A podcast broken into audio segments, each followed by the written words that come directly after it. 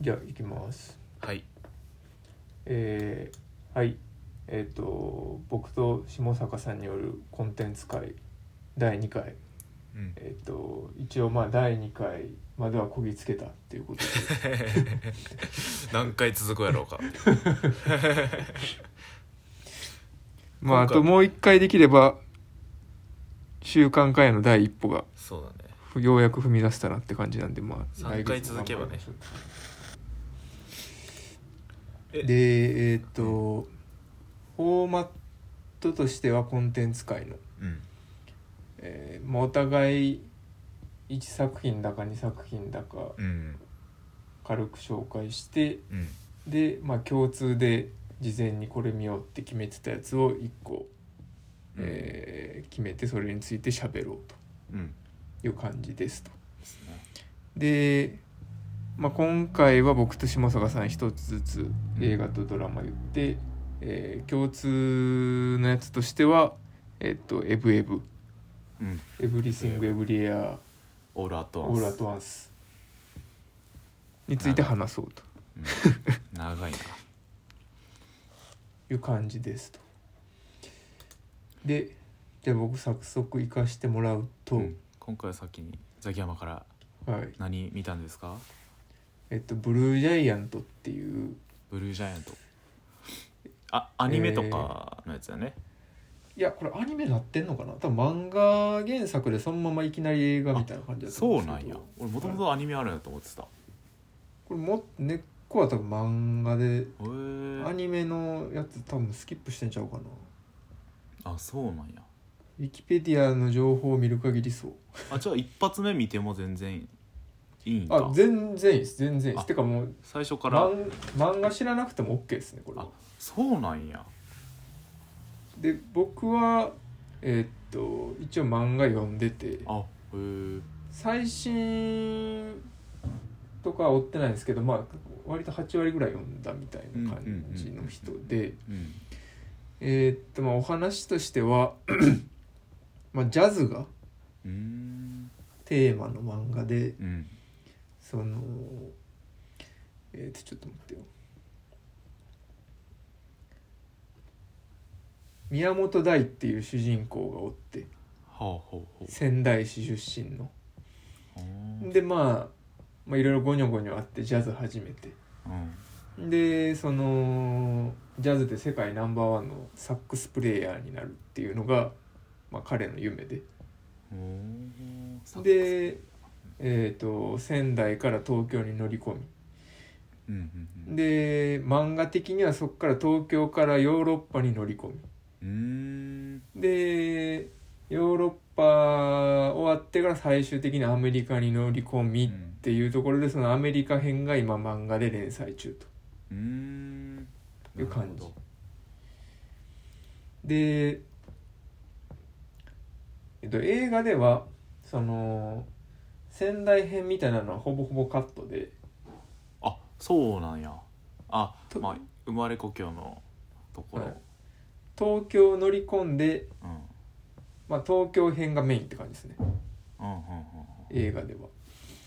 で、まあ、これ何がええって、まあ、一個その漫画とか映画とか関係なくの良さで言うと、うんうん多分スポーツやってるないしはやってた人間はうんうんうん全員ハマる要素がふんだんにあっておーじゃあ結構なんだろう言うたらスポコン要素的なそうなんですよのがあるんだなんかあの「ブルーピリオド」って漫画知ってますうんうんうん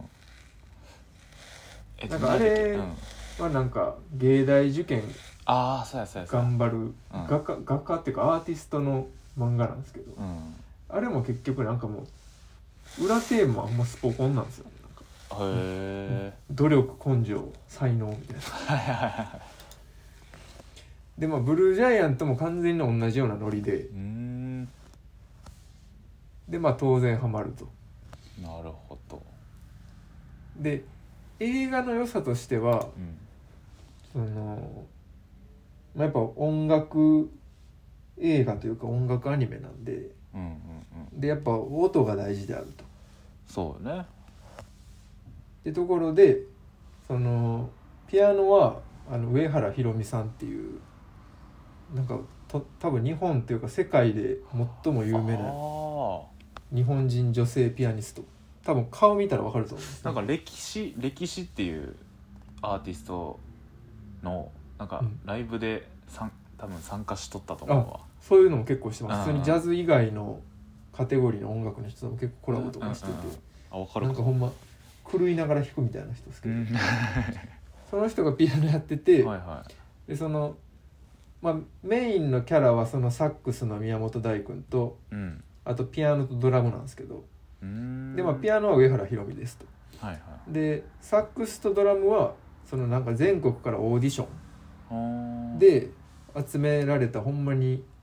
なんていうかな超ガチ勢の人がほうほうほ弾いててだからその生音源が実際に映画で流れてくるうへえでそれを映画館で聞くんでもうなんか音の迫力えぐいみたいなあーちょっとめっちゃ見たいかもそれ だけでそれだけで見たいかもしれんでなんかそれでまずなんかその音の迫力にやられるしあとなんかジャズってええなみたいなうんうーん感じになるっすねまあジャズって聞かんなさすがに俺なんか CD とかいわゆるなんかその Apple Music に流れてるようなジャズと多分なんかライブのジャズってなんかまた違うくてうんほなんか僕のその漫画と映画だけの知識でいくと、ううんうんうんなんかジャズって言うたら何やろなんか音楽音楽上での格闘技みたいな感じなんですよほうな何と何が戦ってるのそれでその楽器同士が戦ってるんですよあじゃあサックスとピアノとドラムがおったらもうそれぞれで戦ってるみたいなことなんだなんかソロパートとかもあるんですけどうんうんその例えば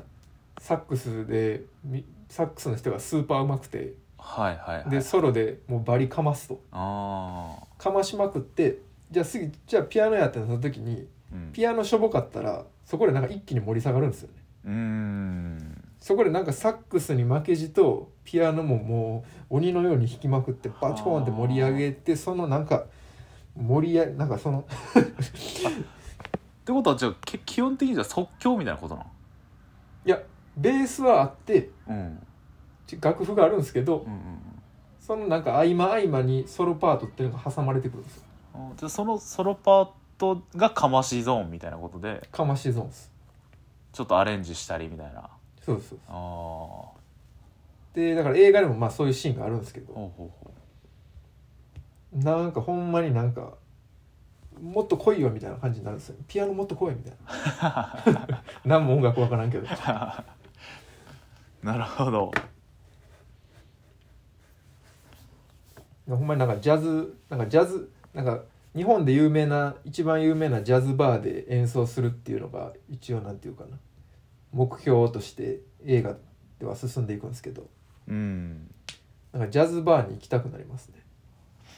確かにジャズバーとか相当敷居高いよね相当敷居高いですめちゃくちゃ高いよな領域意見はだから入った段階で5000円とか1万円ぐらいチャージ料取られるっぽいですね あそんなにはいじゃあもうめちゃくちゃ大人しかおらんやん本当確かにでそこにプラスアルファだからその飲み物代が乗っかってくるみたいな、うんほんまに大人の場所ですねまあ、でもジャズ関連の作品で言ったらもうララララランドぐらいしかララ見たラこンドとないなあれもジャズやったよね確かそうですねピアノの人で、うんとかあのハハゲた指導者とドラムの人、あセッションねセッションもドジャズやったっけ、はいあれも確かああそのぐらいしか見てないから、まあ、確かに激しめ音楽の中でもすごい激しめのイイメそうですージはあるかな確かにだからそういう意味で言うとだからそのセッションとララランドとこの前僕がちょっと喋ったバビロンって監督全部一緒なんで、あそうなんやはいだからなんか音楽相当こだわりあるんでしょうねあの人ねあー音楽メインでまあそんなとこですかねなるほどちょっとこれ見てみようかなちょっとそのやっぱ生音で音楽うんのその演奏を聴けるっていうのはなかなかありだねってことって俺かはいはい俺はちょっと前回のバカリズム脚本っていうところ でちょっとまた続いてうんずーっと1月から3月のおちょうど12月10 3月12日ぐらいまで続いてた「ブラッシュアップライフ」っていううんうん、っていうバカリズム脚本の、えー日本のドラマですと、まあ、あらすじをさざくざっくり言うとま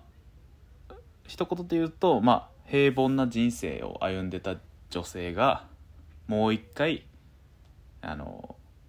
人生やり直すまあ厳密に言うともう一回じゃないんやけどうんやり直していくっていうような形ですと。でまあ普通に、えー、と千葉県かな、まあ、関東の首都圏のあの田舎ちょっとした田舎ではの市役所で働いている、まあ、実家住まいの独身女性近藤おあさみ33歳っていうのが人が、あのーし主人公でうんでその人を演じてるのはあの安藤サクラはいはいなんやけど、まあ、その人がまあある日突然こう死んじゃうと事故でえ安藤サクラか安藤サクラがもう1話でもう死んじゃうとあそうなんだへーすぐ死んじゃうとまあ死んだらあのーまあもちろんなんか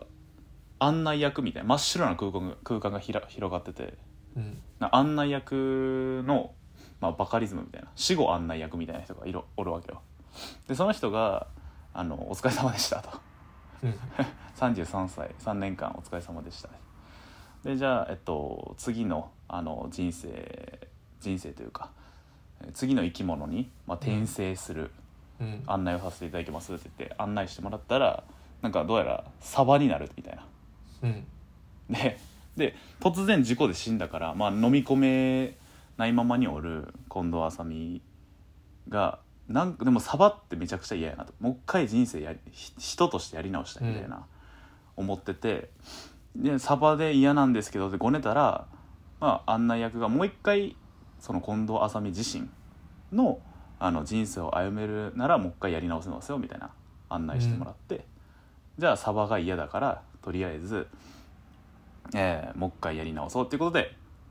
もう1話目ですぐやり直すみたいな感じでそっから、まあ、最初の目的はうん徳をどんどん積んでいけば人間になれるから、もう一回人生やり直していって徳をどんどん積んでいこうっていう、まあ、主軸うんが走っていますっていうような感じですよね。えそれやり直してうん、もう一回その主人公としてやり直し始めた時の時系列っていうかそれはいつなんですあかそれはもう目覚めたらあの産婦人科のベッドの上でで目の前には若い時の母親と父親がいましたみたいな。ああそっからやそねこからだから赤ちゃんの時からずっと意識はあるわけよあうんそこから保育園の頃なんかあの不倫えっと保育園のおか保育園の先生とうんで保育園の友達のお母さんが不倫関係にあったあっていたことを大人になった自分が思えばあ不倫関係なんだって分かってるからそれをどうしどうにかして引き剥がそうとしたりとかあそういう形でと徳を積んでいくみたいなへえ感じだよね、なるほどそうそうそうでまあこのなんだろう大筋っていうかさこのタイムリープ系みたいなのはこの大筋はすごいまあ,あ、言ってしまえばありきたり的な設定なんやけど、まあすごいなって思ったポイントとしてはやっぱりなんかそのバカリズム脚本の特徴なんやけどやっぱすごい会話が面白い。うん日常の会話うんでもう一個情報を付け加えるとこの近藤麻美主人公の近藤麻美とあと2人めちゃくちゃ仲いい子がうんはいはいおるんよねはいうんでそのお女の子3人でまあ例えばあのファミレスでご飯食べてますとかうんお家でお菓子パーティーやってますみたいな会話がすごい繰り広げられるパターンがあってでその会話の中に後々回収してくる伏線があったりとかでその会話そのものもなんかすごい面白いんやけどなななんやろあとはね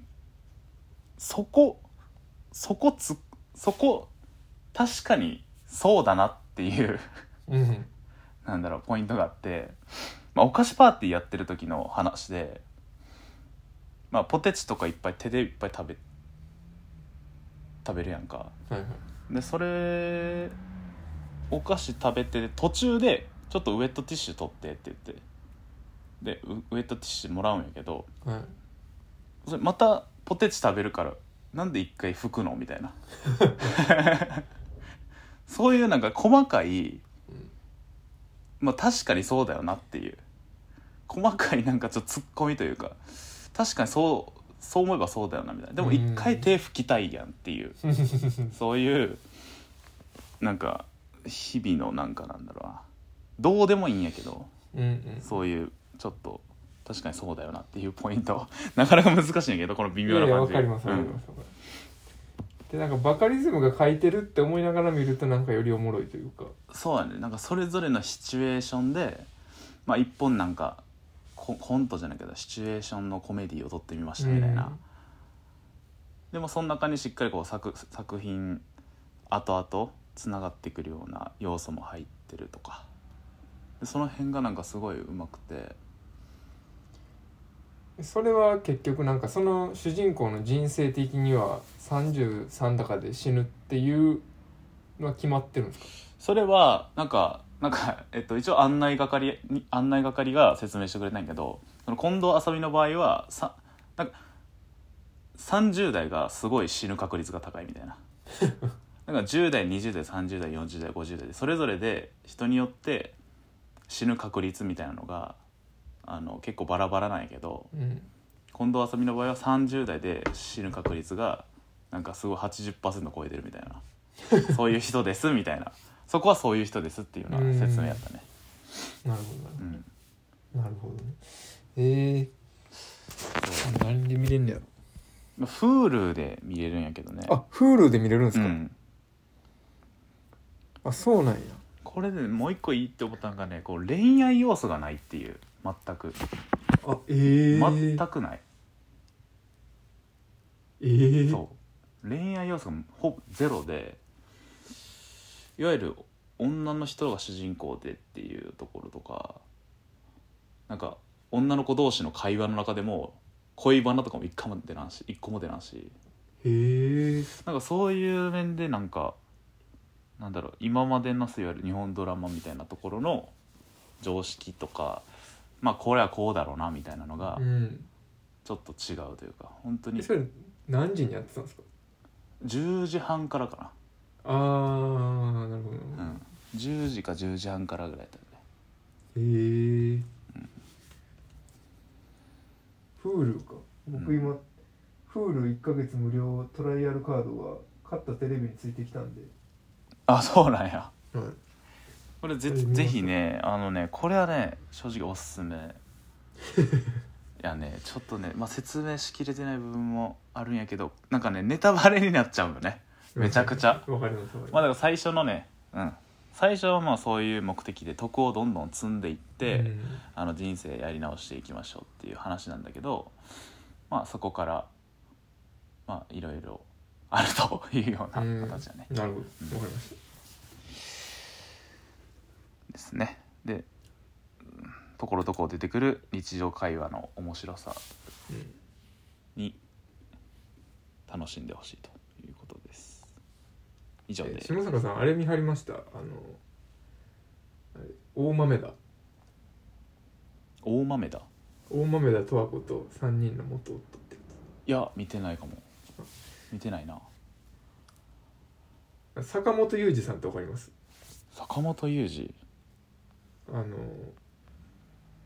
日本ドラマの脚本ああ家の大ボスみたいな人なんですけど、うんうんうん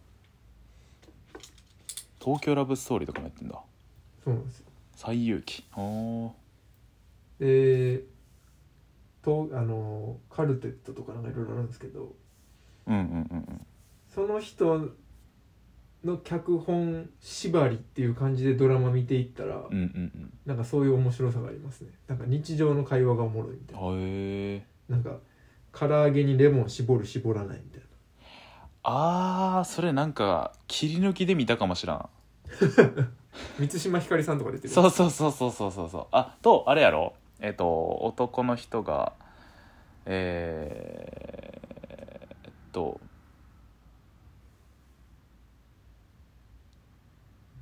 覚えてる 何やったっけな全然名前出てこんやばい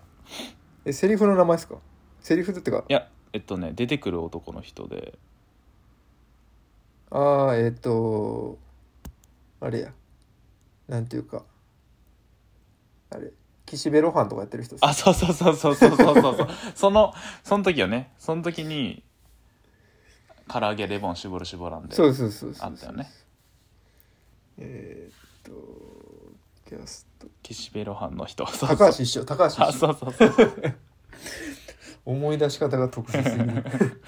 岸辺露伴のまた映画もあるしねはい、なんかあれもちょっと見てみるか気になるなっていうあこれこれその人なんだあの坂本雄二作品縛りでドラマをいや見ていくのはバリ面白いですえー、ちょっとこのこれみたいな確かに高橋一生好きだからカルテットもまあ面白いですね、へーでも満島ひかりって結局坂本雄二と共にあるんで、 そうなんやはい共にあるんやはい、へえあ結構じゃあ日僕は思ってる本って感じです日本え日本ドラマもその脚本家とか好きな脚本家で見るみたいな感じなんやさっきのいや全然そんなわけじゃないんですけどう僕、んうん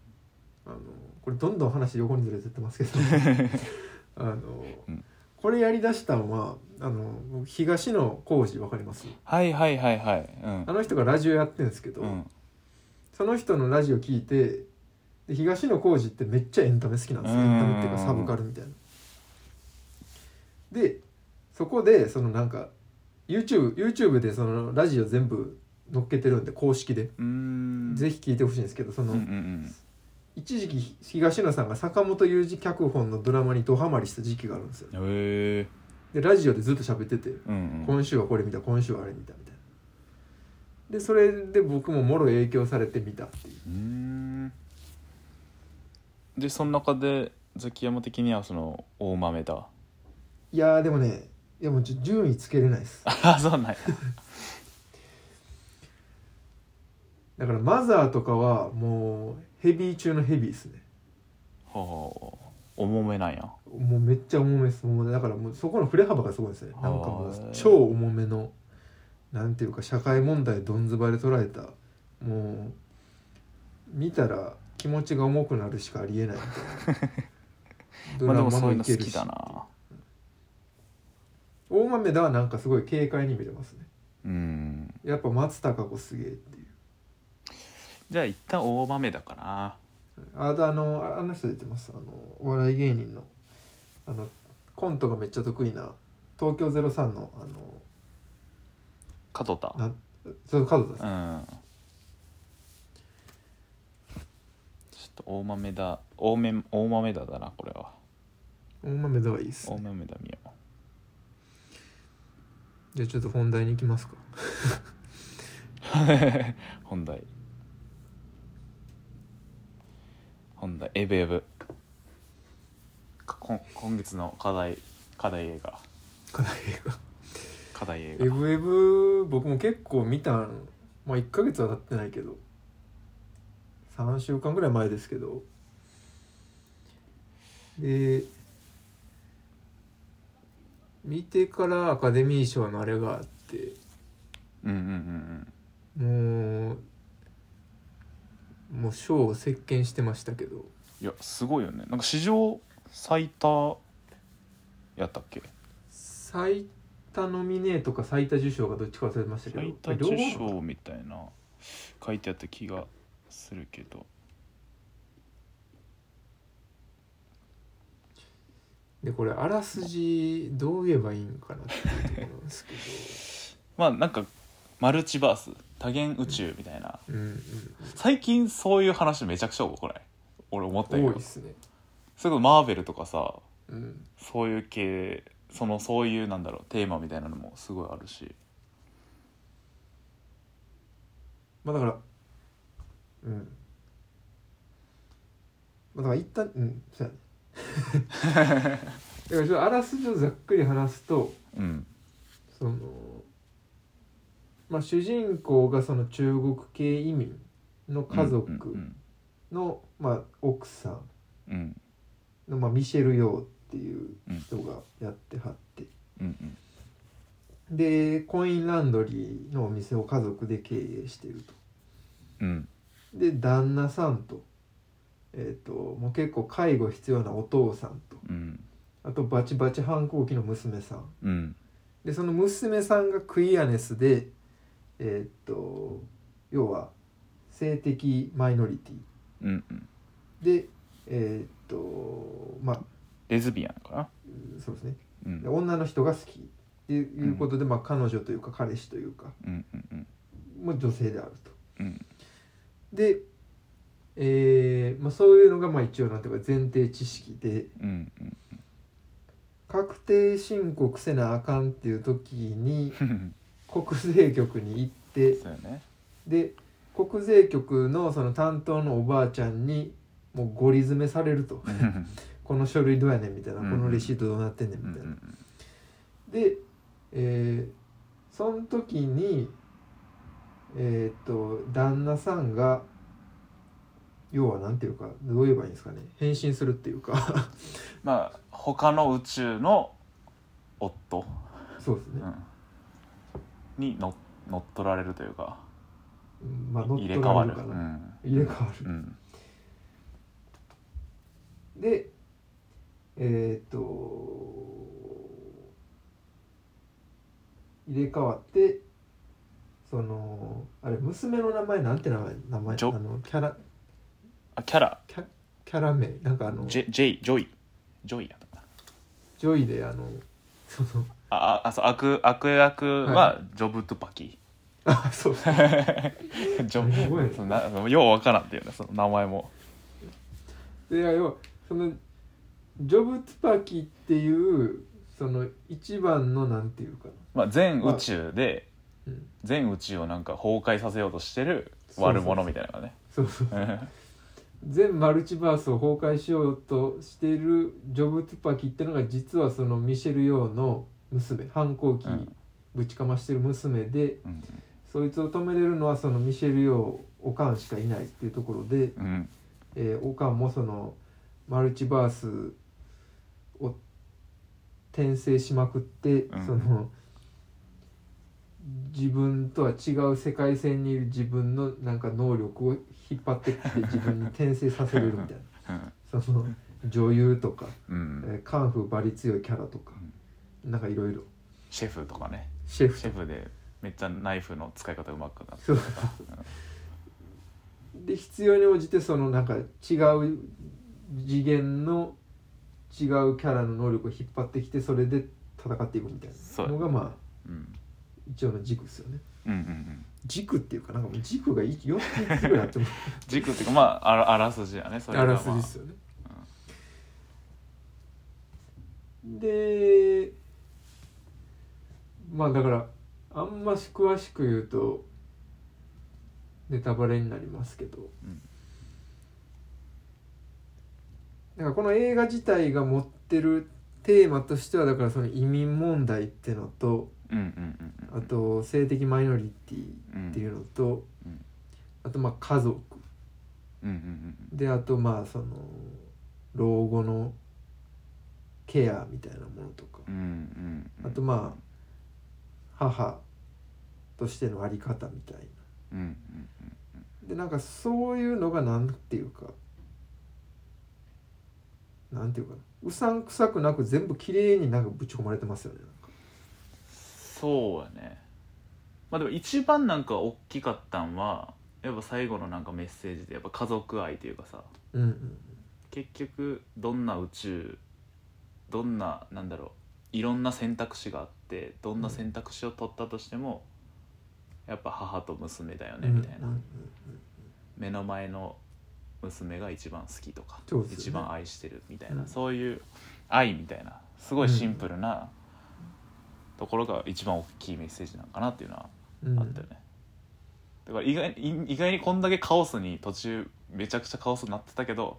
あ着地そこなんだみたいな、うんそういう驚きは俺正直あったかもしれない、 まあ確かに僕もありましたねう、ん、てかなんかどういう映画として見ればいいかわからんかったっていうかまあなんかなんうんなんかババトルバトルというかバトル格闘そう SF 映画うんでもあるしてかまあそうなんだろうけどうんうんだから要はなんだろうなアベンジャーズとかああいうのも SF バトル格闘映画なんだけどうんうんあれのおもろいとこってなんか別にそこじゃなくてなんかあのすんげえ CG とかうん活躍するところみたいなところにうんうんうん面白さがあるけど、まあめちゃくちゃすごい人がもちろんめちゃくちゃすごいことするみたいなエブエブはだからそこがこの映画の面白さの根っこじゃないみたいなとこですよね。うんまあテーマ的にもやっぱ少数派っていうかうん、そういう人たちが、まあ、主人公というか主軸になっているものやからなんだろうねは派手すぎないというかうんそういう新しさがあるかなっていうのがまあ一番なんかどうやら面白かったところで言うとそうだねなんかあるもう一番ここ印象に残ってるみたいなうーん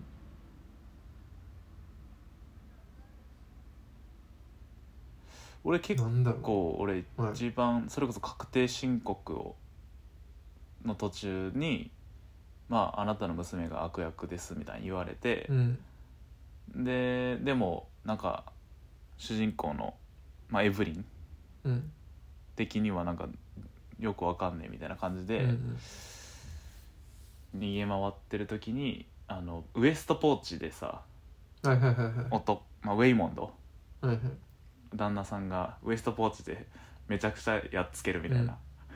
あれは面白いなっていうのは、うんウエストポーチをヌンチャク代わりにして戦うんやみた いなそういう良さとあとはそうだねなんか多元宇宙宇宙の能力を手に入れるためには、まあ、遠遠い宇宙ほどなんかすごい変な行動をしないといけないみたいな、うんうんっうんていう設定もあって。うんうん例えばなんかなんやろめちゃくちゃなんか気持ち悪かったなっていうのはなんか机に張り付いてるなんか噛んだ後のガムを噛んでみたいな とか俺最初全然理解できんかったんやけどなんかあの、えっと、スティックのりを噛はむいとかさそ最初俺わそれであちょっと聞き逃してたからちょっと分からんけどその突飛な行動しないといけないっていうその設定をちそょうっそうと分からんかって。うん なんか途中なんでそんなことすんのみたいなっていうのでそういうなんか一個スキルを得るためになんかなんか代償を払うというよりかはなんか変な行動をするみたいなうんそれが一個こうライトになったというかそれはちょっと違うなんか初めて見たなみたいな感じうんがあるかな僕なんだろうななんか映画の本筋っていうか映画のストーリー自体ではないですけど、うやんっぱアカデミー賞でのその旦那さん役のキーホークアイのうんうんうんスピーチはちょっと半泣きになりましたね僕はあれそこまで見たんやななんて言ってたんその、まあ、まずそのキーホークアイのうん生い立ちみたいなとこからちょっと話すと、うんうんあの人ってもともと難民なんですよねうんへえそのベトナム生まれで、んそのベトナム戦争でそのベトナムがすんげえ治安悪くなって、はいはいはいはいでもうベトナムおれんってことでアメリカに来たんですよねうんうんでその行く過程でその難民キャンプで12週間とか過ごしてたことあったみたいな、うんすんげえバックグラウンドがあってうんでアメリカ来てもう1年も経たんうちになんか6,000人の中からインディ・ジョーンズのなんか子役で選ばれるあーあ子と役でそれでうんめちゃめちゃ跳ねるとほアジア人としてうへーなんだけどやっぱその、まあ、今もそうなのかもしれないですけどハリウッドってやっぱそのお有色人種に対してのそのキャストの空きってのがそもそもなくてうんうんでその俳優業ってのを諦めてその映画のアシスタントとかうんそれこそあのカンフーの武術指導の役、うんうん役というかその係というかポジションとして映画に携わってきたみたいな。うんうんうんうんへえでなんかここ5年ぐらいの間になんか何だったっけななんかそのアジア人が主役の映画を見てもう一回俺もやってみようみたいな感じでやりだしてうん「エブエブ」に出たみたいなへ感じなんですよえじゃあだいぶキャリア的にはすごい空いてた感じなんやねそうなんですへえでうででそのえっ、と助演男優賞を受賞してんうんその一言目がその何だったっけなそのなんか「やったよママ」みたいなこと言ったんですよでなんか私のそのなんていうかなオリジンはもともと難民キャンプでうんでそのなんていうかなそういう時代も過ごしてたけど努力すればこんな信じられない賞ももらえるんだみたいなうんでこれこそがアメリカンドリームだみたいなことを話しててうんうんでもうそれでまず1個泣いてうんであのなんかプレゼンターがいるんですよねそのうん今回の賞は誰々ですってアナウンスする人が。でそのえっと監督賞も取ってんですけど「エブエブはうん監督賞のそのアナウンス役がハリソン・フォードだったんですよほう要はインディ・ジョーンズそのキーホークアイが跳ねるきっかけとなっそうたよねうんが読み上げて、うんで監督賞やからっつってその「エブエブのそこにおるキャストが全員上に上がってうんでそのハリソン・フォードとキー・ホークアイがそのハグを交わしながら泣くみたいなああでそれでまた泣いてそこでもつながるんやねでだからそのなんか武術指導として映画に携わってみた携わってたみたいなところが結局その下坂さんがおっしゃってたあのウエストポーチカンフーとかカにもン生フきてーきヌてンみチたャいクなとかねめちゃくちゃすごいよねあれなんか動 きもだからうわーみたいな感じですなんかもう全部がつながってるみたいなそうですかそもそもなんか見たこと見たないこっすよねとないし主演もじょ上演も上演もさ見たこと主ない演なの人はねあのねなんか大昔の007に出ててあそうなんや最近やったらあのシャンチーっていうアベンジャーおズーアベンジャーズっていうかマーベルうんあの映画おったっにけあの出てますなんかあのカンフーえシャンチー見ました見た見た見た見たけどおったっけと思ってあのねあのシャンチーのおばさん役で出てます、ああ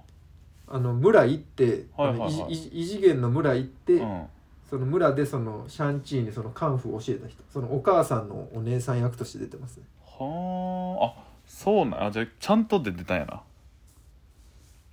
すげえだから結局だからそのそのなんていうかなそのポジション自体も結局なんていうか人種差別っちゃ人種差別なんですよねそうねカンフーって言うとやっぱそういう役しか与えられないっていうアジア人みたいな中国系やったらカンフーみたいなすごいステレオタイプの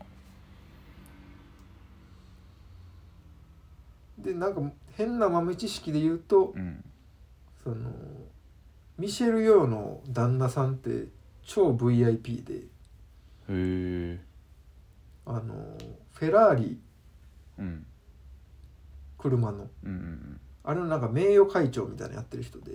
うんへえであのえ FIA っていうその F1 とかをやってる協会があるんですけうど、んうんあれの会長も去年までの間5年間ぐらいずっとやっててへえでだからすんげえ大富豪っていうそうなんやじゃあマルチバース的にはめちゃくちゃ成功してる見せるようなんやこれ成は功してます だから映画のだから映画のキャリア的にはだから難しいんですけどね、まあ、今回主演女優賞取ったんでもう別にもう何でもありですけどうんそれまではだからあんま日の光浴びてこなかったですけど、まあ、プライベートはバリ充実しまあでもでもでもちょっと旦那さんちょっとおじいちゃん気味なん でまあちょっとなんかちょっとわかんないですけど おじいちゃん君うんえーすごいなまあだからちょっともともとなんかこう主人公なんかジャッキー・チェン説もあったらしいね最初の方はへえ再制作する途中でへでえなんかそこから見せるようになっていろいろまためちゃくちゃ変わったらしいけどそこからああそうなんですねなんかジャッキー・チェンを主演にする予定やったみたいな書へいてあったえなんかあのそれこそキー・フォークアイのあの旦那さん役僕一番最初見た時はこれジャッキン・チェイかなあそうそうそうそうそう俺も あれみたいなジャッキー・チェンっぽいよなみたいな、はいでもよくよく見たらちゃうかった全然違う声もめちゃくちゃ高いっていうね 声の高さちょっとびっくりしたけどまあなんかへえそうなんだ気弱な感じっていうかでもめちゃくちゃ優しい感じのね まあでもこれはちょっと喋ってんの聞いてても分かんないですよ、それ本当におもろいんかってなるけどねはいまあみなんかネタバレの文字とか見てても分かんないですねうんみんな分からん、見てもなんかすごい体力使うっていうなんか、はい、ついてい くのにそんぐらいカオスな感だじかで、らね、まあぜひ見てくださいって感じでうすけど、ん、これは見てなんかその勢いみたいなのに圧倒しされてほしいって感じだね、そういう映画ですうんはい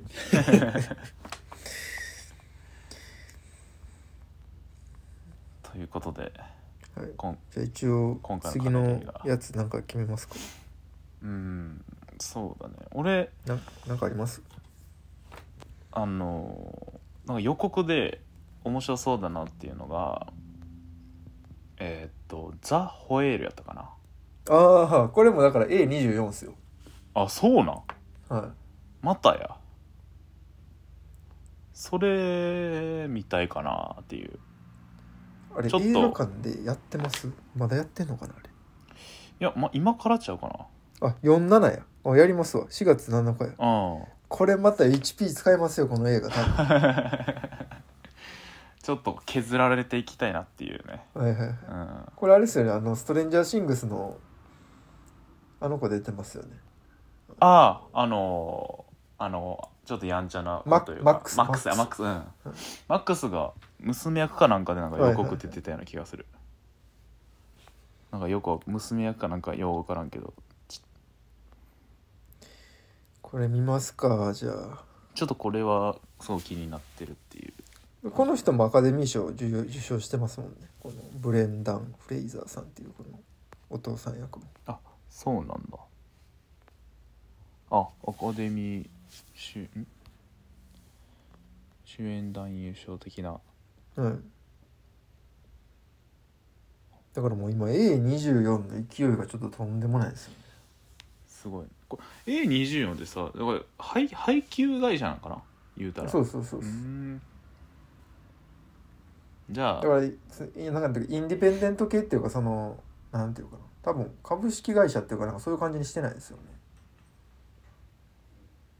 だからなんか好きなもん作れるみたいなうーんまあだからあんま日の目浴びてないところを見つけて流行らすみたいなうんっていうかなんななんなんですかね何がうまいんですかねだから何がすごいんですかねちょっと調べときますわ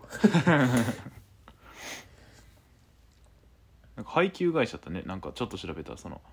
映画作り手とその映画映す側の間におるみたいうんうなん感じで、まあプロモーションとかもやったりみたいな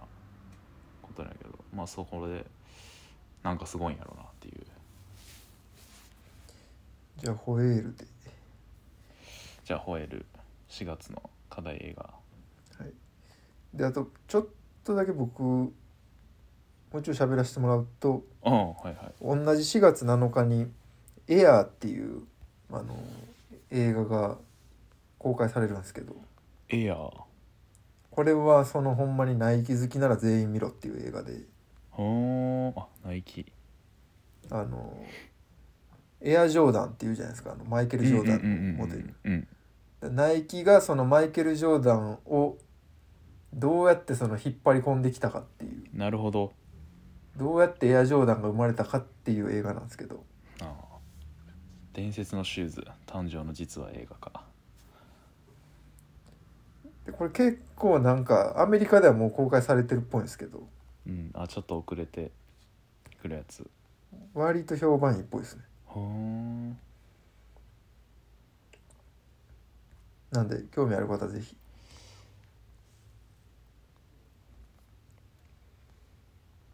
あとまあ「新仮面ライダー」とかもちょっと気になります新仮面ライダーちょっと見ないといけないわ俺もそれはちょっと見ないとそれも見らんといけないなちょっとまあ人それ見ていかんといかんなまあじゃあ「ザ・ホエール」いきましょうかじゃあ一旦課題課題がそれでまあ他はちょっといろいろバラボロボロ見ていこうかなって感じですはい、えーっとじゃあまあ今月のコンテンツ会はこういう感じっていうところで、えー来月もはい頑張りますっていう感 じで、頑張ります続けます頑張ってはい、じゃあありがとうございました。ありがとうございました